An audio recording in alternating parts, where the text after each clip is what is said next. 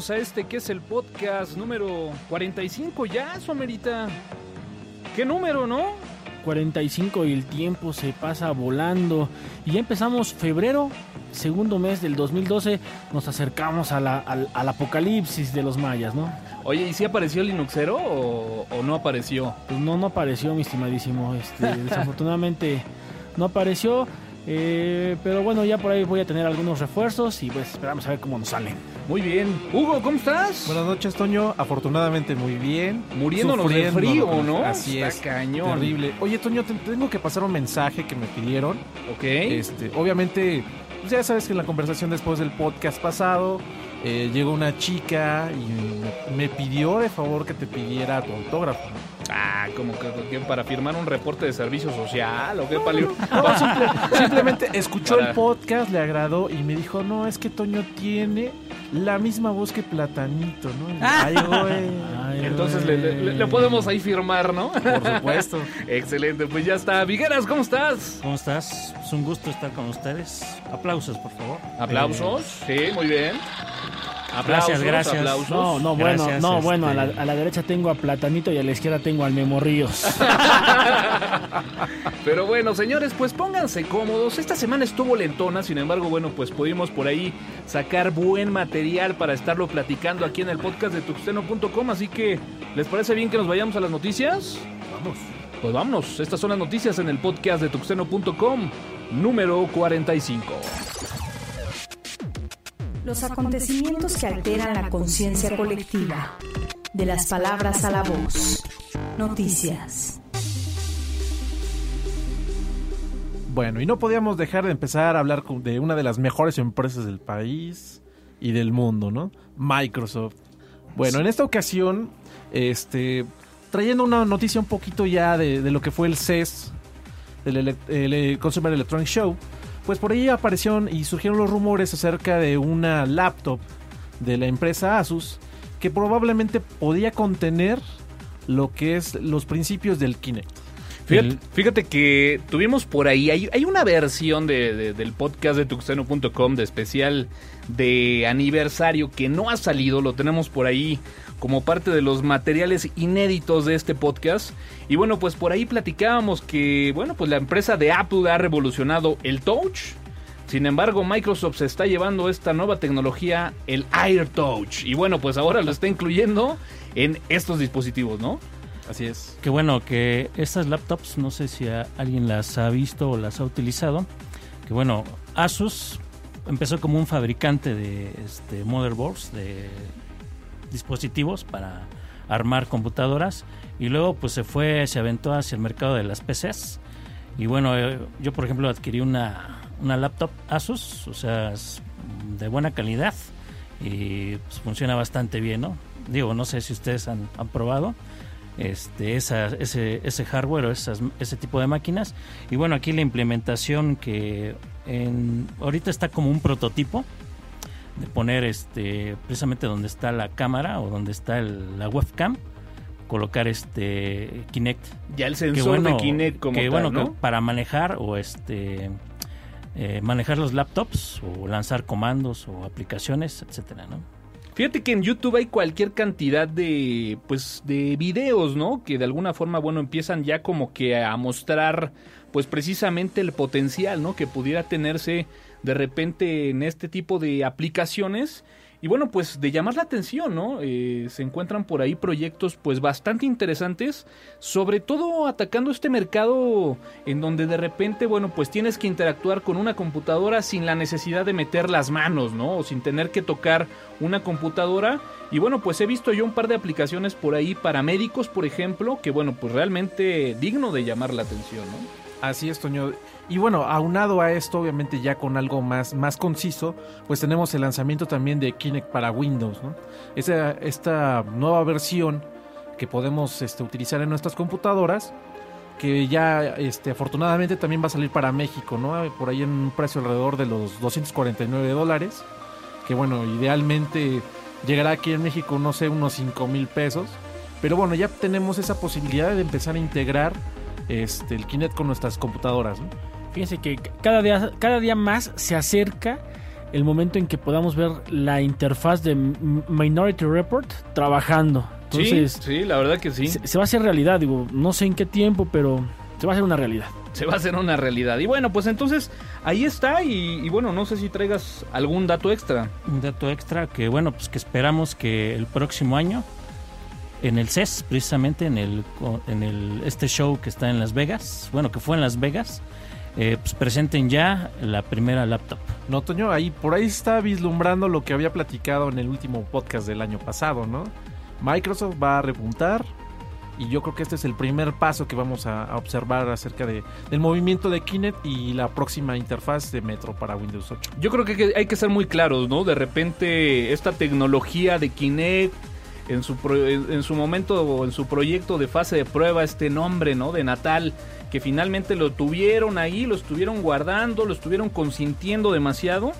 Y que bueno, pues habrá que decirlo, ¿no? Lo fueron madurando, finalmente el proceso fue largo, lo sacaron al mercado, creo que ha tenido una muy buena aceptación. Ha desplazado a productos como, bueno, pues esta webcam, ¿no? Que también eh, pretendía utilizar la gente de PlayStation 3. Y bueno, pues yo creo que es una de las predicciones de San Hugo Tux Dragon que pudiera cumplirse en el 2012, ¿no? Vamos a ver, vamos a ver. Y bueno, pues vámonos con esta iniciativa, ¿no? Que bueno, pues lo platicábamos de los creadores de Sopa. Y bueno, pues ahora esta iniciativa que bueno, caray, no salimos de una y ya estamos en otra, ¿no? Pero déjame decirte, Toño, que esta iniciativa llamada Protecting Children for Internet Pornographers Act viene todavía, es un poquito antes de lo que ya es SOPA. De hecho, la vislumbramos como los inicios de, lo que fue SOPA.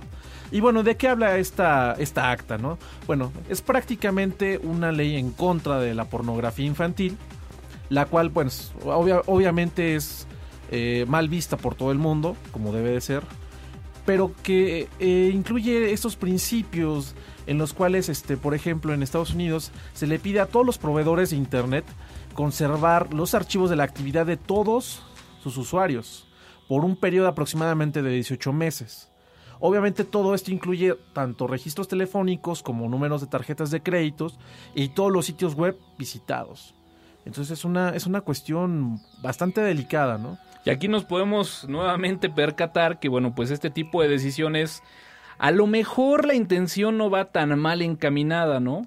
Pero bueno, se exhibe el hecho de que no hay un asesoramiento técnico importante, como bueno, pues de repente considerar, pues imagínate la cantidad de información que tendrías tú como proveedor de Internet, pues estar guardando, ¿no? Así y que es. bueno, pues finalmente no nada más es guardarla, ¿no? Sino la relación, o sea, digo, lo hemos platicado miles de veces, ¿no? Imagínate un cybercafé en donde, bueno, pues finalmente a lo mejor sí sales de una IP como tal que el proveedor te da, ¿no? Pero bueno, ¿hasta dónde realmente puedes tú controlar el tráfico que generas dentro de una red, ¿no? O Así sea, es. es complicado, ¿no? No, por supuesto, este es un lobo vestido de oveja. Obviamente, lo, lo interesante de esta, de esta propuesta de ley es que finalmente tiene el mismo principio que ACTA, que en cualquier momento el gobierno federal, sin necesidad de tener una orden judicial, puede revisar todos esos datos. Entonces, obviamente, la, la cuestión de la privacidad también se ve afectada de manera inmediata. ¿no? Y Pues bueno, sí. y bueno, creo que es el momento ideal para que hayan sacado o retomado esta, esta ley. Y bueno, pues esperemos que... ¿Para que la lo- tiren o para qué? No, o sea, o sea, porque bueno, aquí según esto pues la sacaron desde el 2011, ¿no? Sí, Sí, así es. sí, sí, avanzado, tiene- yo creo que habían avanzado atrás. poco y bueno, con estos últimos acontecimientos yo creo que es el momento ideal o, o así lo vieron ellos para sacarla y bueno, esperemos que por lo menos este si la van a sacar que la regulen bien. Fíjate que hay, una, hay un audio que está circulando por ahí en la red que el buen Joel Barrios me lo, me lo compartió hace un par de días del director, seguramente si me equivoco Joel me estará por ahí corrigiendo, pero bueno, del director de la INPI y que bueno, es realmente preocupante, ¿no? Algunos comentarios que dejan ver acá en este pues archivo que pareciera por ahí una charla media informal eh, y que bueno, pues se ve que incluso a lo mejor hasta con un celular, ¿no? Hicieron esta, esta grabación en donde comenta, ¿no? Que bueno, pues finalmente pues Sopa a lo mejor no se va a aprobar, pero que seguramente van a estar bombardeando y generando una modificación de esta ley Y algo que llama mucho la atención es de que, bueno, pues el señor se atreve a comentar que Creative Commons, pues finalmente es algo no legal en México, ¿no? Entonces, a lo mejor redondeando un poco tu comentario, Vic, pues creo que va muy encaminado a esto, ¿no? O sea, ahorita hay un hay un alboroto en las aguas y bueno, pues si de repente le aventamos una más no pasa nada y en una de esas pega y pegan todas, ¿no? Pero fíjate, fíjate Toño, que también, también tuve la oportunidad de... No, no escuché el audio, pero vi el comentario por ahí de, de Joel y bueno, ahí si el buen Joel nos puede ahí orientar sería excelente. Pero habría que acercarse probablemente a algún abogado, algún licenciado, de estas personas que dicen conocer las leyes y que bueno, nos confirmen qué tanto de legalidad hay en la, en la licencia Creative Commons. Me queda claro que eh, los registros que tú puedas hacer de ciertas leyes o de ciertas patentes en un país no necesariamente aplica a otros países, pero bueno, aquí yo me considero una persona completamente neófita y ahí si alguien nos está escuchando que sepa de leyes, oriéntenos por favor para no decir por aquí sandeces. Y bueno, estas leyes van a seguir saliendo eh, a por mayor, por lo que comentabas la vez pasada, Toño. Creo que se les está yendo de, las manos el control del Internet y están buscando, pero con todo, volver a, ¿Ya me, la, ¿Ya me la compraste ahora sí? Te la compro, sí, claro. control. control. Control. Sí, claro. Este, ya lo, ya lo comentabas tú y bueno, qué, mejor ejemplo que lo que estamos viendo ahora, ¿no? Eh, echan por un lado sopa, pero bueno, viene por otro lado eh, esta, esta nueva propuesta de ley y en, en, todos los países empezaremos a ver este tipo de... Exacto, a lo mejor... De, propuestas. A lo mejor eh, hemos sido muy repetitivos, ¿no? En, en esta última serie de podcast pero habrá que decirlo, ¿no? Yo veo a las autoridades completamente en la actitud de generar, generar, generar, hasta que puedan encontrar por ahí el modelo que pueda amalgamar en cuanto a la estrategia que traen y seguramente tarde que temprano encontraremos una ley que regule la red, ¿no? Ahora. Digo, yo veo los países que lo están manejando, eh, bueno, principalmente Sopa, bueno, Sopa surgió en Estados Unidos, pero países como España, eh, Australia, Bélgica, eh, México, pero si te das cuenta, hay otros países que no entran en este tipo de situaciones. La, pregunta sería el por qué. Bueno, yo creo que el por qué es muy claro, ¿no? Digo, México es uno de los países que más consume piratería en el mundo, ¿no? Y si de ahí partimos, pues bueno, pudiera ser uno, no quiero decir que sea el punto principal, pero sí uno de los factores importantes para poder erradicarlo, ¿no? Aunque déjame eh, decirte, Toño, perdón, Chumera, este, la piratería está legislada y está en contra de la ley, o sea, realmente idealmente no deberíamos encontrar ningún puesto pirata porque hoy en día los policías podrían retirarlos. Mira, no, me gustaría, no me gustaría que, que ahondáramos en este tema porque me gustaría que lo hiciéramos un tema principal de podcast, la piratería. Porque hoy en día, la verdad es que la piratería en, en cualquier mercadito está a flor de piel y nadie les dice nada a estas personas. Pero entiendo lo que dice Hugo, ¿eh? O sea, finalmente no es una ley que venga a solucionar el problema. La ley como tal existe, ¿no? Así es. O sea, la ley como tal existe. A lo mejor la, la, orientación que pudiéramos darle es eliminar o legislar ese canal que está facilitando el poder fomentar la piratería, ¿no? Y que bueno, pues de ahí nos está llevando entre las patas a más de cinco, ¿no? No, yo digo que yo digo que tiene que ver con encontrar chivos expiatorios y no culpar a los que realmente son los culpables. No, fíjate, fíjate, Vic, que yo le voy más. Fieras, control, control. Yo, le voy más a, más a, lo que dice Toño, porque a final de cuentas, todos, y yo creo que. Perdón, perdón. todos en todas las ciudades saben dónde se vende la piratería.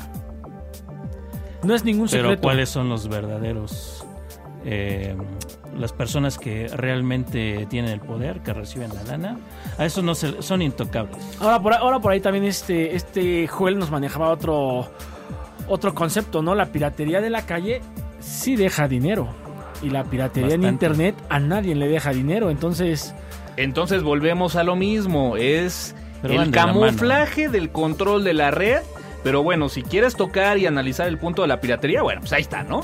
Ahí está. Pero bueno, coincido, vamos a platicarlo conjuntamente en un tema largo, largo y tendido. Pero bueno, continuemos con, con las noticias hoy en el podcast número 45 de tuxteno.com. Y bueno, pues eh, muy de la mano pudiéramos platicar hablando de leyes y de que si es, si no es, bueno, pues Omarita, platicabas de esta demanda de, Microsoft, ¿no? Sí, fíjense que eh, pues nuevamente Microsoft quiere llevar a los tribunales a, Google Eh, esto tiene que ver mucho con que Google apenas an- anunció su cambio de políticas de privacidad. Eh, con esto, bueno, lo que pretende Google es ofrecer a los usuarios una manera más fácil y simple de usar sus servicios para unificar su información. Bueno, pues obviamente pasó poco tiempo para que la gente de Microsoft se diera cuenta que esto no le convenía a sus intereses y bueno, obviamente le levantó la mano, eh, aprovechando la oportunidad, obviamente también para ofrecer los productos alternativos y bueno, lo que argumenta y básicamente lo que argumenta es que el verdadero motivo del cambio de privacidad de sus políticas es para beneficiar a los, a los anunciantes dándoles datos de los usuarios para publicidad personalizada. Y bueno, pues es curioso que Microsoft tenga una postura de este tipo, ¿no? Claro que son, históricamente los que más han tratado de eh, recolectar datos de las personas y así poder hacer dinero revendiendo esta información. ¿no? Así es, así que bueno, pues ahora al día de hoy se da cuenta que él no es el, el papas fritas de la fiesta y bueno, pues empieza a repartir patadas a por doquier, ¿no? Así es, no le tocó la parte de su pastel, entonces. Dice que nadie que coma quitarle. pastel, ¿no? Que nadie y- coma y- y- pastel. Y, bueno, Google ya es un experto en la recolección de datos de las personas y en revenderlo, únicamente superado por Facebook, ¿no? Digo, Control. Control, Control. nuevamente control. Y bueno, dentro de este control, pues habría que decirlo, ¿no? Después del cierre de Megabload, ¿han experimentado cómo se ha sentido la red? O sea, de repente, bueno, deje- olvidemos el tema de piratería, no hablemos de datos de piratería, pero bueno, de repente la necesidad de descargar un archivo, lo pongo entre comillas, y te das cuenta que, caray, cualquier cantidad de porcentaje de archivos estaban hospedados en Megabload, ¿eh? Sí, cualquier cantidad. Y bu- bueno, solamente como upgrade te tocaste el tema, bueno, eh, lograron eh, los abogados de Megabload, no recuerdo el nombre de la empresa, que se mantuvieran los archivos por 15 días más antes de tomar acción de, de- de eliminarlos. Entonces, sigue la historia de Megabload. Eh, um, el- su, su fundador pues sigue sin este sin poder conseguir la sa- salir bajo fianza entonces pues, ahí estamos Digo, ha de ser importante el número de teras que había en Megabload, ¿no? ¿Te imaginas a los de análisis forense este concepto que tanto te agrada, Somera? Así, Pues- ah, pues yo creo que sí, un backup, Un ba- un backup, estaría interesante, Pues ¿no? yo no sé por qué no vino aquí a México y- conseguir un amparo. Aquí, aquí cual- cualquiera Pues se puede amparar y seguir en actividades, ¿no? Exactamente, pero bueno. Pues ahí modo. Y bueno, pues esta salida de Firefox 10, digo, ya es ridículo, ¿no? Es ridículo. Tenemos una versión cada casi tres meses. Bueno, seguimos teniendo las actualizaciones. Obviamente, eh, mejoras en la parte de HTML5, que esperemos sea pronto estándar. Y bueno, realmente fuera de eso, una que otra cuestión de seguridad. ¿Pero qué ¿no? opinan? ¿Creen que sea sano de repente estar brincando y brincando de versión a poner un punto y un release o etcétera? O sea, ¿creen realmente que es sano estar brincando de número o de versión? Realmente nosotros nos estamos volviendo los, los testers o los o la gente que está probando este nuevo navegador, ¿no? Ahí yo creo que están ahorrando un cierto dinero y pues nos ponen a todos los usuarios. ¿no? aquí No, yo de repente ya me pierdo, o sea, ya digo, bueno, pues estoy en la versión 7, 8. Bueno, Eh, definitivamente, bueno- de- definitivamente a nadie nos tiene contentos. Recordemos que antes el monopolio Microsoft que tenía por ahí Internet Explorer, bueno, sacaba una versión cada 3, 4 años. Y bueno, ahora que las estamos viendo cada 4 meses, pues no alcanzamos Sí, definitivamente. es así como que los polos opuestos, Sí. ¿no? De repente Microsoft no sacaba nada y Firefox, bueno, pues parece que le pagan por cada release que saca, ¿no? igual que a Google, ¿sabes? que en Google no lo vemos, ya que Google, recordemos que se actualiza automáticamente. Cuando tú abres tu navegador, ya está actualizado. Ok, mira, bueno, yo el problema que he visto es que, por ejemplo, algunos plugins eh, al momento de cambiar de versión ya no funcionan. Entonces, obviamente ahí el, este, el Firefox te manda que eh, a verificar si hay una actualización de tal plugin. Y bueno, yo por ejemplo los que tengo instalados o los que tenía instalados, pues ya no ya no funcionaron, ¿no? Eh, no os voy a decir de qué se tratan, pero este ahí se pueden imaginar, ¿no? Pero es una bonita Eran- forma de saber que ya estás eh, out of date, ¿no? Exactamente, pero bueno, eh, digo, en versiones anteriores te tendrías que desinstalarlo y no sé, y hacer marometas, ¿no?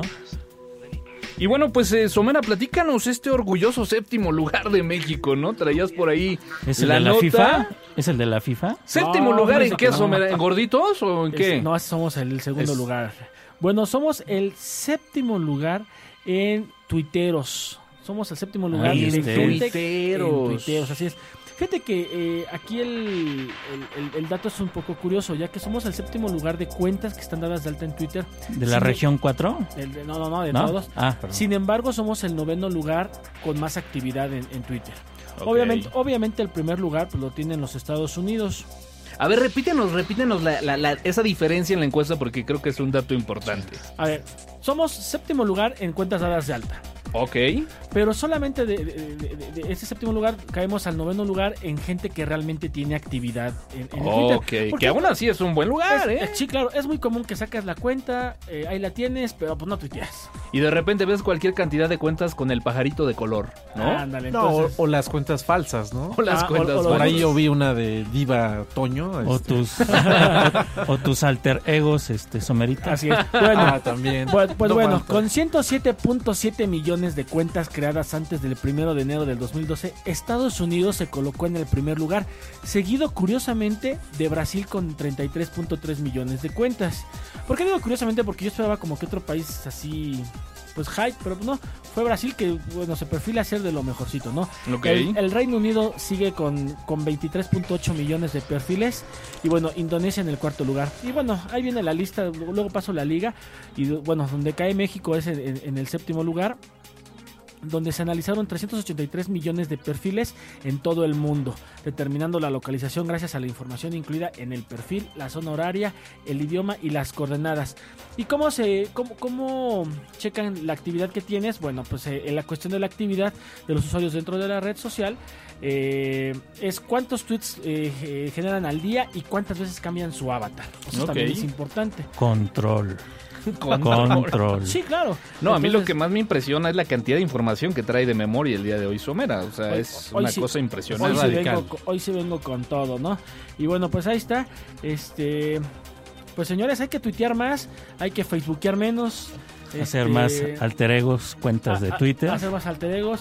Y bueno, por ahí fíjate que eh, no traigo mucho el, el detalle, pero también estaba leyendo por ahí que, hablando de, de redes sociales, Google se siente orgulloso por cómo se ha desempeñado Google Plus. Pues bueno, no sé si alguien quiera comentar algo. Pues era, Pues era la sesión de fail, ¿no? Pues yo la, la- la verdad es de que sí podría mencionar que tiene rato que no me paro por ahí, ¿eh? Mira, ahorita la, la única modificación que ha valido la pena es yo creo que ya puedes colocar tus nicks. Es decir, ya puedes ser nombrado como... como ¿Cómo qué será? Como, Como la, real. la diva perfecta. Como realmente te llamas en la red, amigo. Así ¿no? es. Yo nomás O sea, puedo decir una cosa. Google Plus. De plano. Y señores, usamos Twitter, es muy bonito.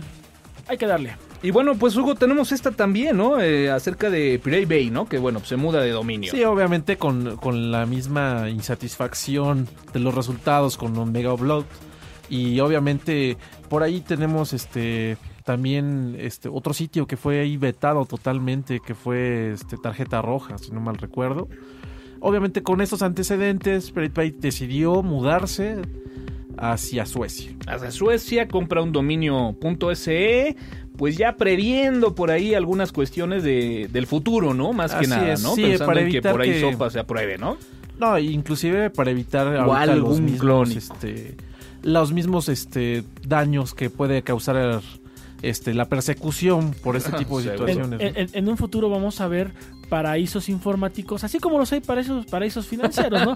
Al rato quieres hostear este información o Vas a tener un hosting Islas Caimán, ¿no? Exactamente. en este- Exacto. En este caso vas a tener Rusia, vas a tener Suecia, hab- habrá quien, habrá el país que quiera ponerse ahí con secreto informático y pues bueno. Con coordenadas raras ahí a está- través del Atlántico, Sí, ¿no? y obviamente pues, también, mi Atlántico. también estimado- complementando esto, nada más rapidísimo, por ejemplo, eh, antes de llegar a Suecia, Pirate Bay solicitó cambiar sus servidores hacia Holanda y les fue rechazada la propuesta. Fíjate que ahora los holandeses son los que tenían apertura en ese tipo de cosas. Pero mi estimado ya Hugo, bateando. ¿podrás hacer, En la una- mota sí. ¿podrás hacer alguna predicción acerca de lo que acabamos de decir? ¿De Pirate Bay? Sí, yo creo No, que sí. pero- Me, me gusta. A mí me gustaba Finlandia para que fuera algo más, más bonito, más. Más institucional. Exactamente. Vigueras, posibles paraísos informáticos. Pues mi casa, por ejemplo. No, no es cierto. este, este, no sé, ni idea. Rusia, a mí se me antoja Rusia porque tiene una apertura. China. No, no, Vigueras, no. ¿dónde? Ah, no, bueno, No, pues después de la Cuba manufactura, mejor. no, Irán. O Irán, ¿no? después de la manufactura pensaban que se iban a brincar al No, no creo, no. Oye, y un, y un cambio radical, así, haciendo un cambio de juego completamente de lado a lado. Digo, como fan de Star Wars no podía dejar de pasar esta nota, a lo mejor no informática, pero sí geek. Y bueno, híjole, la verdad es de que uno que está enfrascado en el día a día, el trabajo, el poder estar al pendiente de los contenidos para este podcast, resulta que apenas me vengo enterando que ya la fecha está a la vuelta de la esquina. No, Toño, eso sí no te lo puedo creer. Te lo juro. En- en- bueno, en Estados Unidos, que habrá que decirlo, prácticamente en México ha sido muy a la par. Pero bueno, al menos en Estados Unidos, de mañana en 8, ya se podrá estar viendo episodio 1, La amenaza fantasma, en 3D, Star Wars. Señores, ¿qué más pueden pedirle a un viernes? ¿Creen que salga aquí en México el próximo No, por viernes? supuesto. No, no, yo creo Ah, que te la, van, entonces, ¿no? te- te- te la van a dejar que te la saborees. Yo creo que por lo menos un mes más. No, ojalá que no, porque El- sí, sí vale la pena. Aunque los últimos estrenos han salido a la par, ¿eh? Estados Unidos, México. Sí, yo siento que pudiera haber un poco de suerte. Pero, y... pero, pero, ¿cuál, Hugo? O sea, que no sea un estreno mundial, ¿cuál? ¿La última?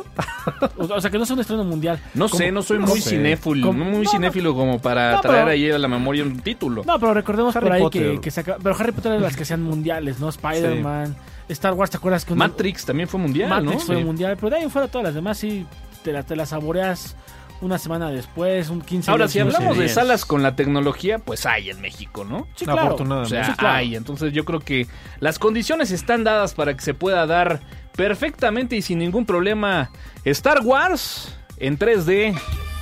La próxima semana para todos los amantes de esta saga. Este es el podcast de tuxteno.com.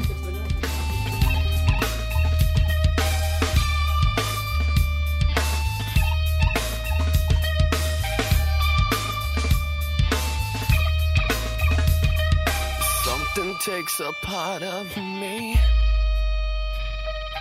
Something lost and never seen. Every time I start to believe something's raped and taken from me, from me. Life's gotta always be messing with me.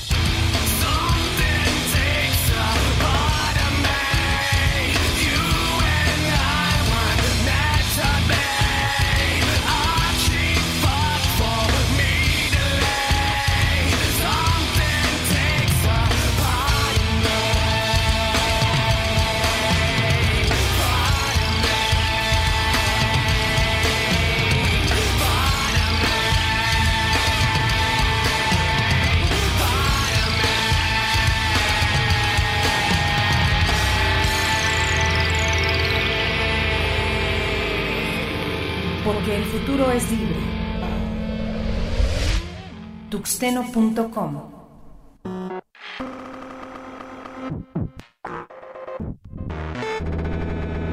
Fey.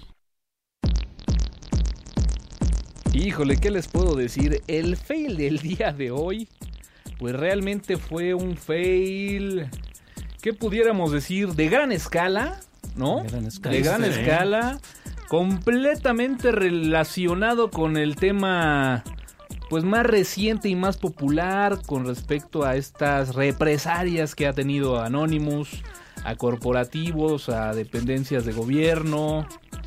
Y pues hoy le tocó al rojiblanco, ¿no, mi viejo? ¿Cómo estuvo el tema? Pues, ¿qué tal? Pues nada más quería darles una pequeña introducción al respecto. Bueno, este, el grupo de Anonymous Brasil anunció eh, ataques a instituciones bancarias. Y bueno, en la semana eh, hubo ya eh, ataques a bancos precisamente de Brasil. Y bueno, eh, hoy día jueves hubo este, unos ataques a un ban- al banco HCBC. Bueno, estaba perpetrado para hacerse a nivel local, pero bueno, el ataque, no sé si, no, si estaba contemplado o no estaba contemplado, pegó hasta Estados Unidos. ¿Por qué? Bueno, porque Estados Unidos tiene este, la infraestructura de Brasil. Yo pensé que porque era el banco local del mundo. Oye, ¿y sí es cierto que andaban un poco estresados aquí por el aeropuerto de Toluca y eso? ¿O que, que- que conocen un par de amigos? Yo todavía veo al Sumera que transpira, ¿eh? un poco amarillo. Sí, pues, Transpira, hay- hay- pero hay- Pero escucha, platíquenos pero un escucha, poquito este- más a detalle, pero escucha el ¿no? sonido de alivio. Platícanos, platícanos un poquito, mi Somera, ¿cómo Sí, estuvo? es- ¿Los tickets se fueron para arriba o qué? No, no, fíjate que no, o sea, realmente no hubo, o sea, no hubo como solicitudes de soporte, sino que, pues básicamente estuvimos ahí nomás alerta, en cualquier momento tomar acciones reactivas sobre todo. Y bueno, pues el ataque fue una denegación de servicio. Una de los service, ¿no? así es, así es, este, digo, pues ya sabemos, ¿no? Eh, aquella persona que tenga el tubo más grande, pues siempre puede bloquear al tubo más pequeño, entonces, bueno, pues por ahí hubo, hubo ese, ese, ese pequeño problema y pues bueno, ahí estuvo. Ahí estuvo. Bueno, pues ya les tocó y fue parte de los fails del podcast de tuxteno.com el día de hoy. Las frecuencias que se interceptan desencadenando tendencias y distintos puntos de vista. El tema.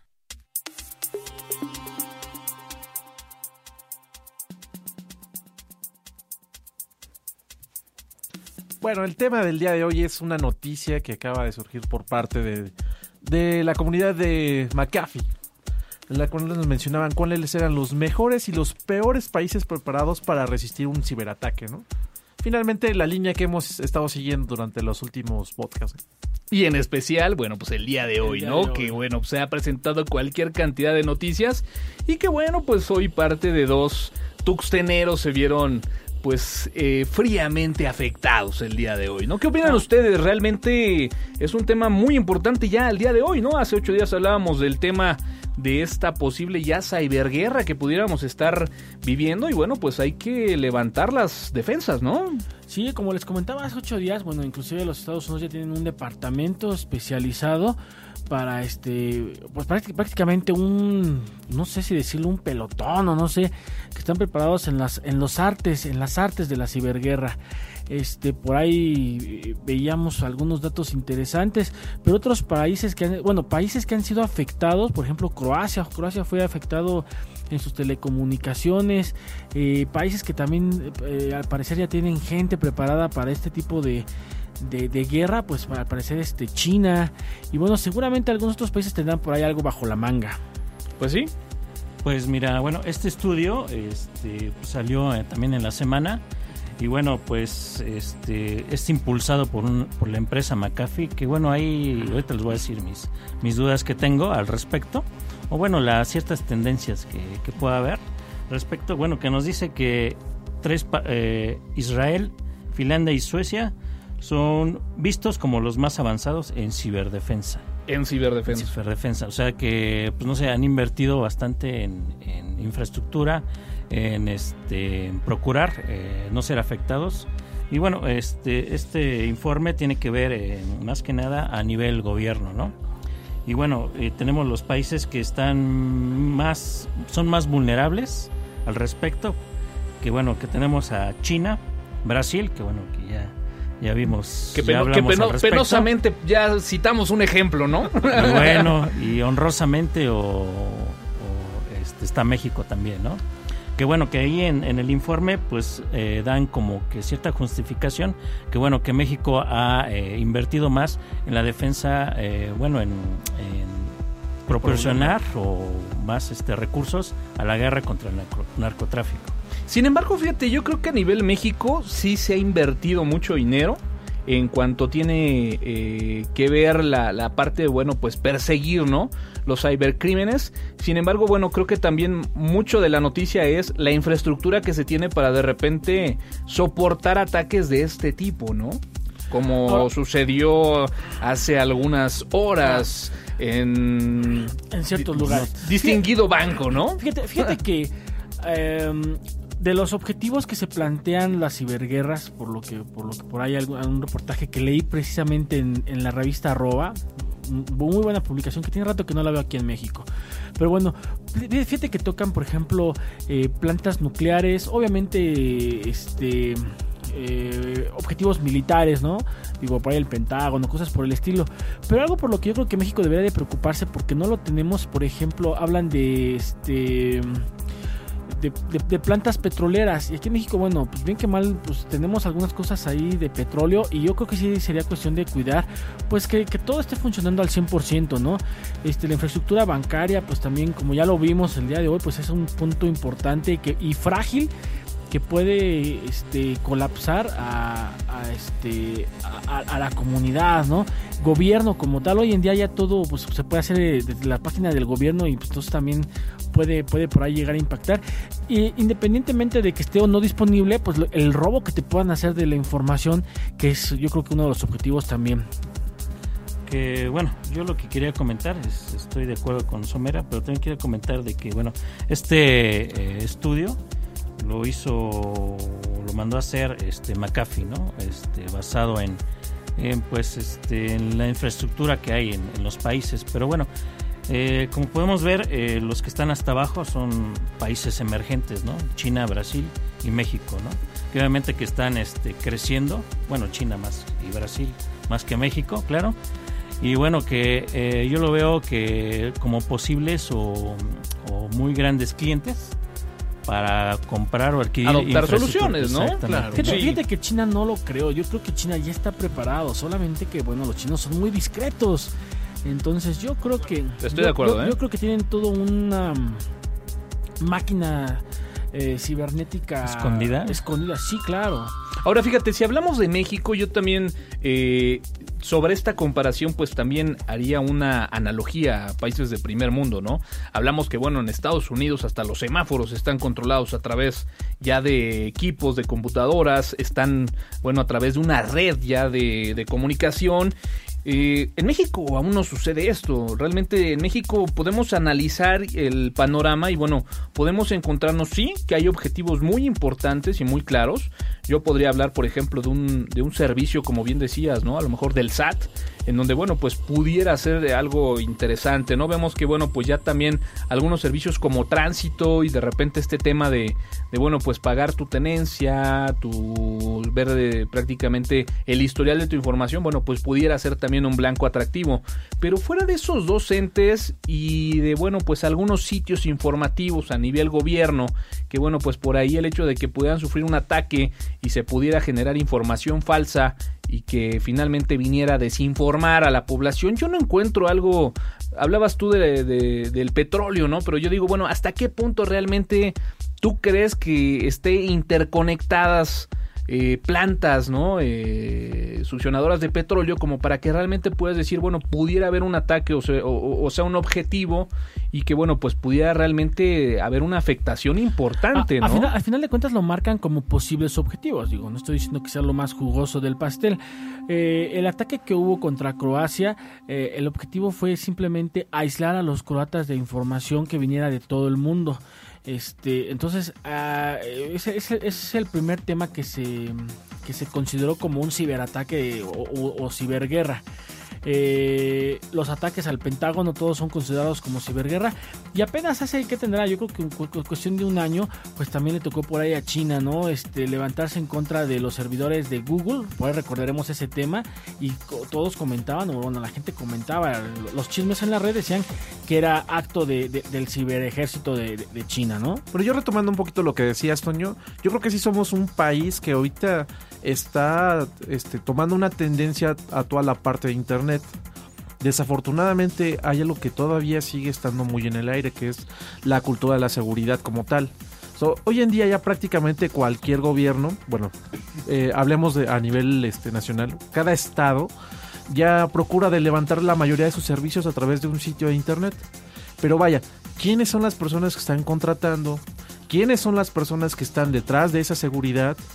Porque realmente si, si empezamos a analizar un poquito más ya a fondo toda esta situación, obviamente, independientemente de la empresa, gobierno que se encuentra en México, realmente no hay una cultura de seguridad. No hay una tal. cultura de seguridad, estoy completamente de acuerdo contigo. Y, y, por ejemplo, en los, en los países que se mencionan que están en primer lugar, eh, que fue Finlandia, Israel, etcétera, etcétera, eh, sí son unas son, son países que, se, que han procurado estar a la vanguardia en, en esta cuestión de tecnología.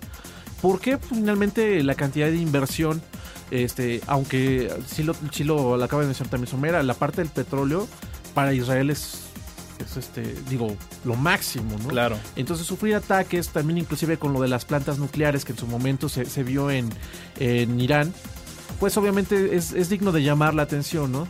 Todo ese tipo de situaciones sí procuran en la cual este, se, se incremente el, el nivel en la cuestión de información, el de, conocer cómo proteger todos esos sitios que, que están tratando de ser totalmente eh, automatizados, es decir, cero presencia de una persona como tal, a, la que tenemos hoy en día en, aquí en México, ¿no? Independientemente de, de la situación, por ejemplo, que sucedió ahorita con el banco, este, bueno, habría que analizar si realmente la cuestión de seguridad este, estaba al nivel, ¿no? De, de, de la misma institución como tal. Al nivel de la institución y bueno, pues también habrá que decirlo, ¿no? A lo mejor también exponiéndolo como no un diseño a lo mejor 100% mexicano, ¿no? Porque en empresas grandes, bueno, pues finalmente hay un modelo institucional, ¿no? Ahora, fíjate que algo que, bueno, eh, lo, lo hemos hablado, pero no lo hemos eh, separado. Eh, ¿Hay ciberguerra o, o hay ciber- eh, sí, ciberguerra? o terrorismo. Este, o terrorismo. O ciberterrorismo, O sea, ¿no? es lo que- a eso iba, porque por ejemplo, ya hablamos de que Israel puede tenerlo, México puede tener, o sea, el- el cómo defenderse, pero hay que ver que hay ciertos ataques que son generados por otros países, pero principalmente y ahorita está de moda Anonymous, ¿no? Que es un ente que no es un país y que está atacando. Eh, entonces, es- so- son dos cosas bien diferentes, pero los objetivos siempre van enfocados a objetivos, eh, al parecer, gubernamentales. Pero vamos a, vamos a movernos un poquito más. La ciberguerra también puede ser por espionaje entre empresas, ¿no? Industrial, Indu- industrial. Espionaje industrial donde tú contratas un equipo de hackers y a robarse la información de tu vecino, ¿no? Que seguramente, y estoy casi seguro que entre las empresas informáticas, Google, Facebook y todas esas cosas, Microsoft, deben de tener cada uno su cuadrilla de hackers tratando de robarse la siguiente idea del vecino, ¿no? Yo creo que al día de hoy eh, coincido con, con Hugo. Creo que no hay una cultura de seguridad. Sin embargo, empieza ya a preocupar. Creo que ya también la gente responsable de a lo mejor atender la disponibilidad de estos equipos que a lo mejor puedan estar en la red, creo que también ya se empiezan a ocupar. Pero bueno, pues es un proceso largo, eh, complicado y bueno, pues dicen que crecer cuesta y ya veremos la cual ca- cualquier cantidad de eventos encontraremos ahora y más que se vienen las campañas, Ahí, ¿no? ahí difiero de, de, de ti, Toño. Eh, yo creo que la gente no se está ocupando. La, la gente que no está inmersa en el medio sigue teniendo su Windows. No, no, no, no, obviamente yo estoy hablando ya de de dependencias de gobierno que, Ah, bueno, pues obviamente ya están exponiendo información en la red, que obviamente, bueno, pues ya al día de hoy te encuentras de que eh, hasta el candidato más chiquito del sector de X municipio, pues tiene su página web. Y bueno, pues de repente te das cuenta que son gente que está eh, apostándole por de repente entrar a estos medios y ya empiezan a preguntar los temas de la seguridad, ¿no? Oye, Sí. que no vayan a violar mi cuenta de Twitter, etcétera. A lo mejor a nivel usuario, como ahí dices tú, ¿no? Claro. Ahí creo que todavía estamos años luz.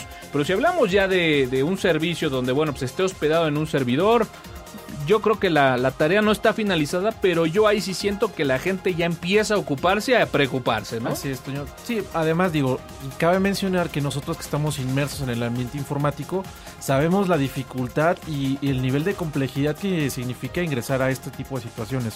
No cualquiera realmente por ser eh, informático, ingeniero en sistemas, ya conoce la seguridad como tal, ¿no?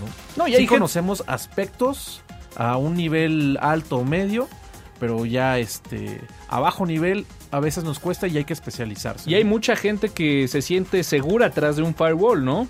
Pero muchas veces el cómo reaccionar durante un ataque, bueno, pues ya ahí puede ser el acabose, ¿no? De, en ese momento, ¿no?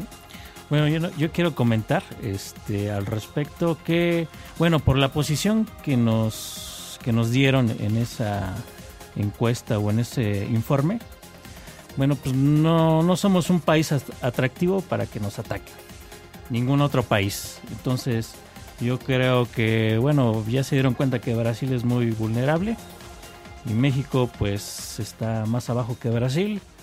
Y bueno, esperemos que ningún otro país se atreva a atacarlo, ¿no? Por el nivel de dificultad, que es extremadamente sencillo. Esta es la señal activa digital.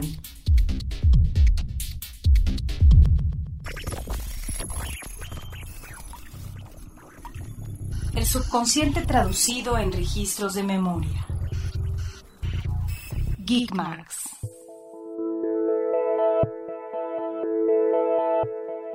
Pues hoy estamos hablando de seguridad y pues tendríamos que tener obligadamente el día de hoy Geekmarks de seguridad.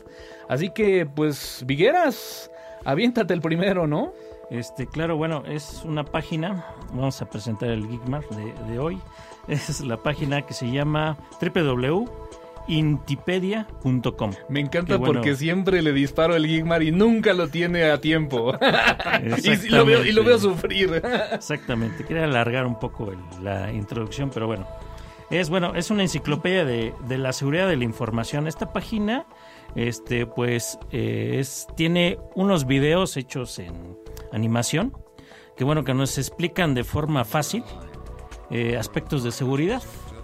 Por ejemplo, uno de los temas que podemos encontrar es este dentro de los videos, que inclusive en YouTube los, podemos ver. Es, por ejemplo, la historia de la criptografía y, sus, este, mm, bueno, ahí, ahí ustedes lo buscan, ¿no? Este otro, por ejemplo, que tenemos es, este, muy explicativo, es el malware, que bueno, que tenemos ahí dos personajes que nos, que nos introducen en, en el tema y bueno, nos, nos explican eh, de forma sencilla, eh, por ejemplo, esto del malware, ¿no? ¿De qué se trata? Tenemos ahí otro tema que se llama este, seguridad en redes eh, Wi-Fi. Y bueno, ustedes que ya escucharon eh, las noticias e inclusive el tema, pues yo creo que les puede interesar. Eh, si no están muy adentados en esto de la seguridad, este pues es eh, aplicarla, ¿no? Eh, en su vi- en aspectos informáticos y por qué no en su vida diaria. Bueno, pues ahí está, una excelente referencia para empezar ahí a generar esta cultura de la seguridad, ¿no? Así es. Yo traigo otra que es Identidad Robada. Este es un sitio argentino donde nos platican eh, de manera muy sencilla, eh, breve en ocasiones, eh, cómo nosotros podemos proteger nuestra información, cuál es la manera de, navegar de manera segura a través de la red. Eh, en ocasiones nos traen ahí artículos de algunos congresos de, de información, este, de protección de la información y sobre todo muchas recomendaciones para eh, posibles ataques cuando nosotros nos llegan los correos, ¿no? Esa, esa información que a veces este, la gente pues desconoce, ¿no? Un sitio muy sencillo de leer, muy básico. eh, obviamente es- este sitio es argentino, entonces por ahí podemos encontrar de repente eh, ciertos localismos que tienen que no podamos comprender, pero en general nos da una idea muy, muy buena de cómo proteger nuestra información. No sé qué opinen ustedes, pero bueno, con este fenómeno de las redes sociales, me atrevería a decir que hay un alto porcentaje de gente que ha empezado a interactuar con la red de dos años para acá, a lo mejor tres, y que como bien decimos, ¿no? Hay conceptos muy básicos en cuestión a seguridad que no se, no se llevan, ¿no? Entonces, creo que una muy buena recomendación para esa gente que está empezando a interactuar con las redes sociales, pues podría ser esta buena enciclopedia que la encontramos en En www.intipedia es con i latina y luego y este y intipedia.com. E identidadrobada.com. Los elementos no identificados que reaccionan a lo clasificado. Off topic.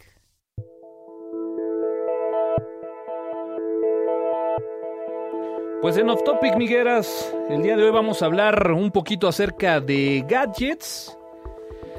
Y pues caray, siempre en el podcast de tuxeno.com habrá un interesante espacio para hablar de estos juguetes que nos alegran y nos hacen más fácil nuestro día a día, ¿no?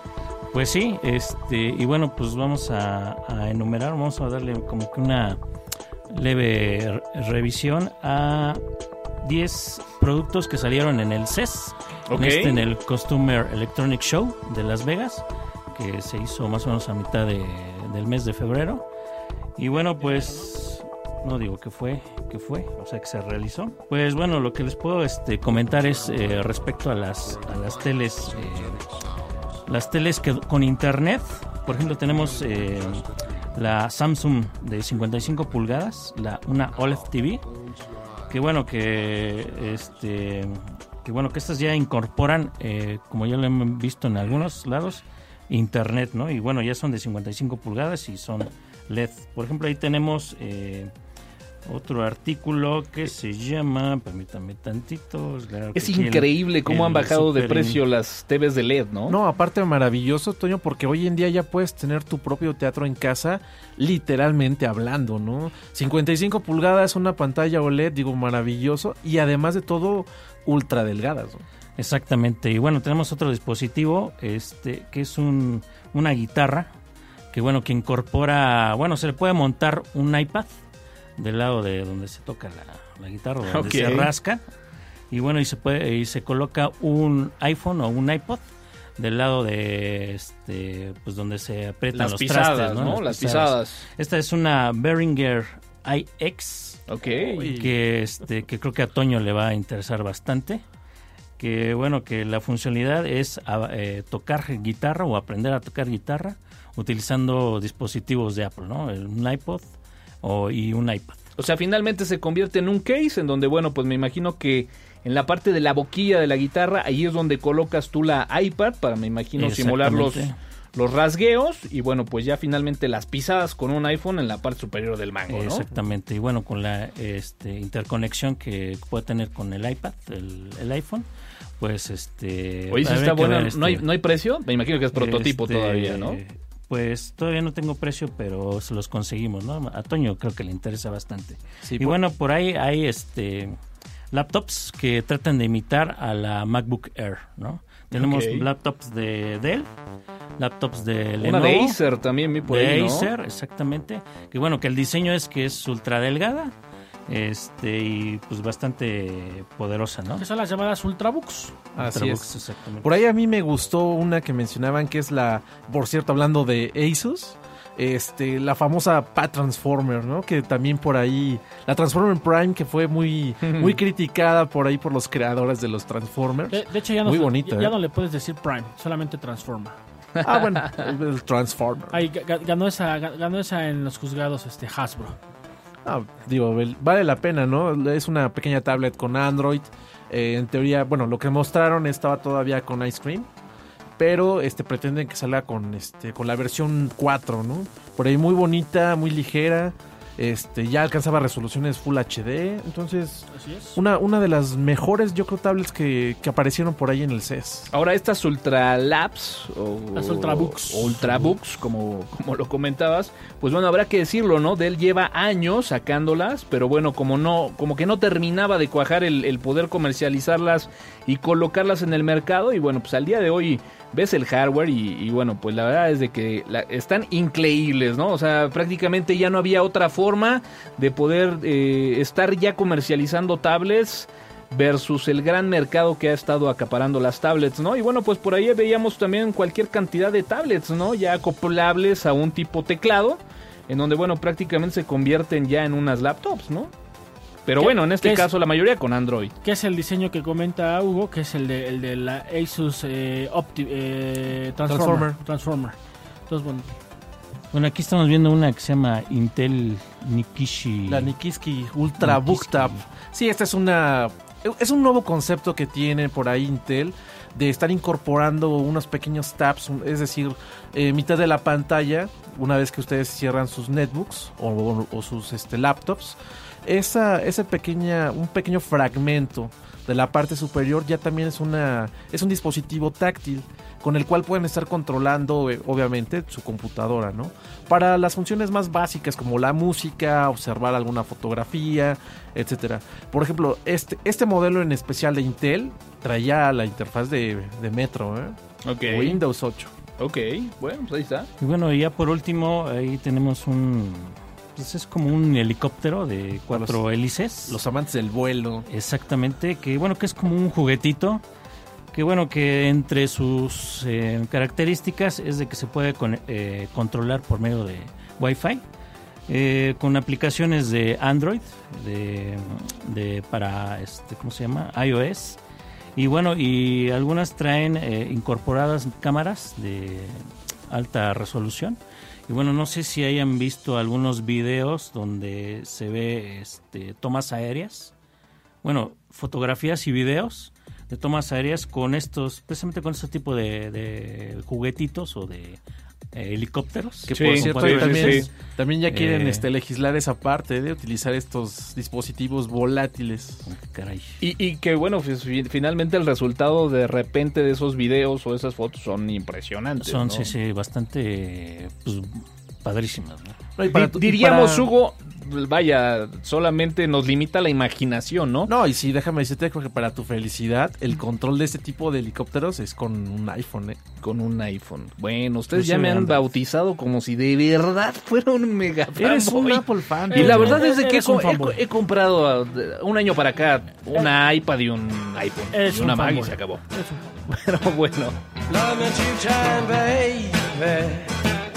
Love me twice today. Love me two time, girl. I'm gone away. Love me two time, girl. One for tomorrow, one just for today. Love me two time. I'm gone away.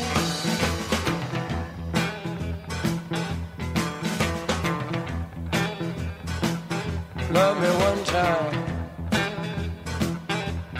Do not speak. Love me one time. Yeah, my knees got weak.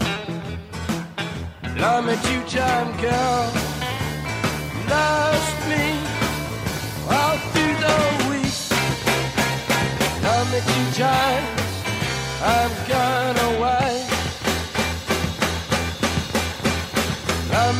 me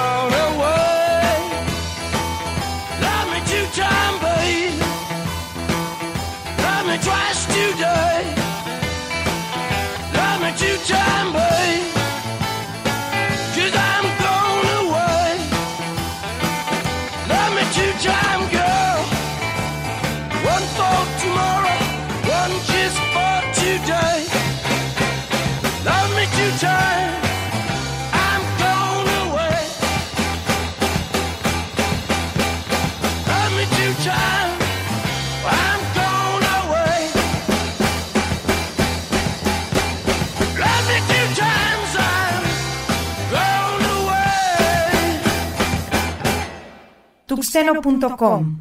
Soportando al software libre en México.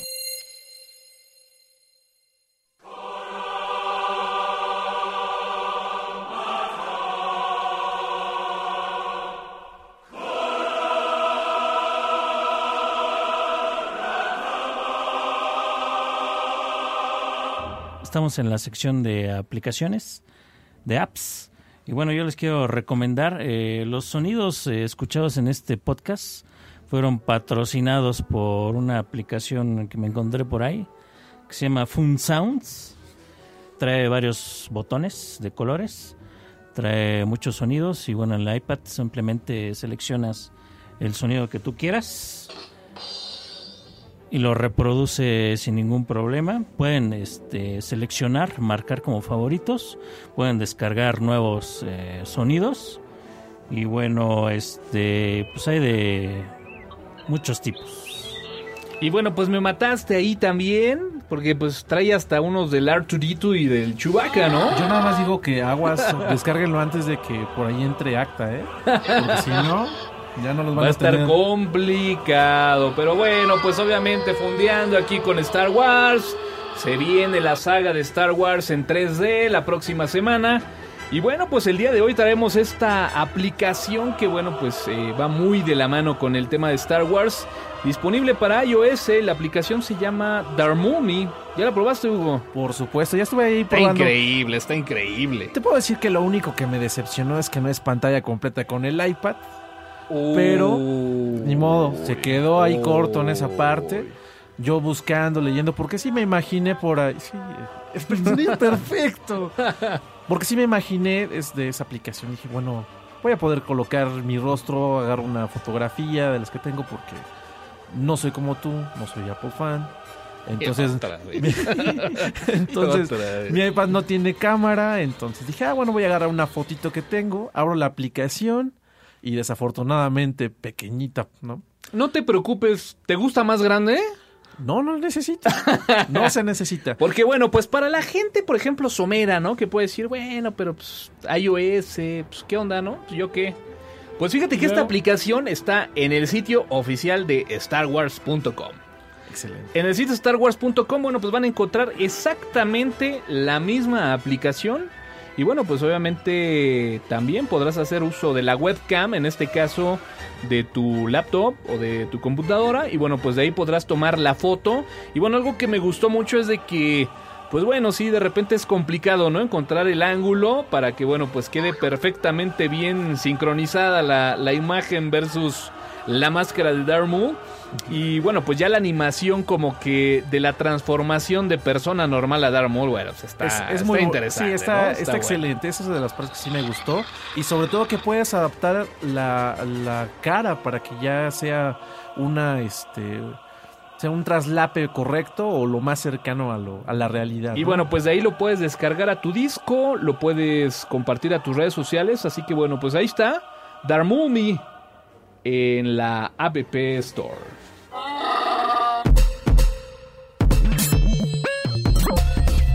Expande tu neurosis auditiva en la cuenta de Tuxteno a través de Twitter y Facebook.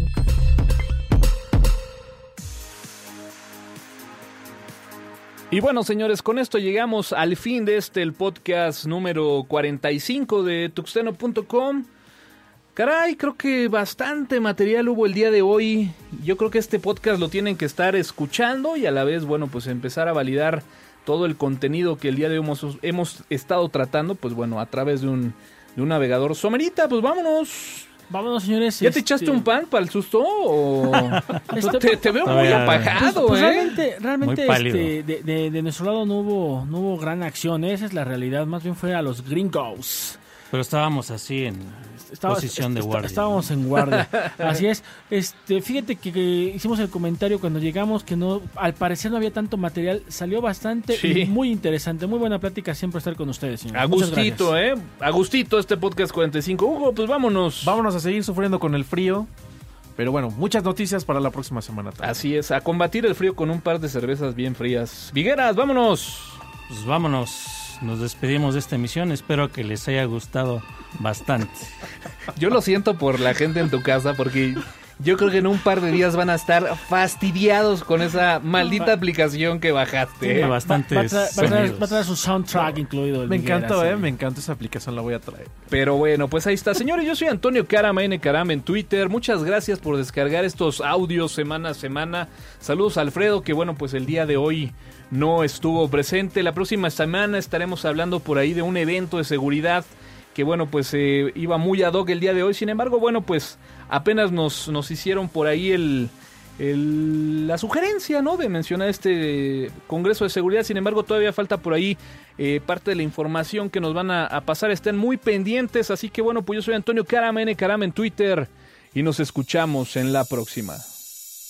El podcast de tuxteno.com es patrocinado por alcancelibre.org, El conocimiento al alcance de quien lo busca. Campus Party México, Innovación y cultura digital. Pyme Libre La casa del podcast bien hecho. y dirtmode.com. Generando contenidos radioactivos, auditivos en la red. Tuxteno.com es una producción de Dirt Mode, bajo la licencia Creative Commons versión 3.5 Atribución no comercial, México.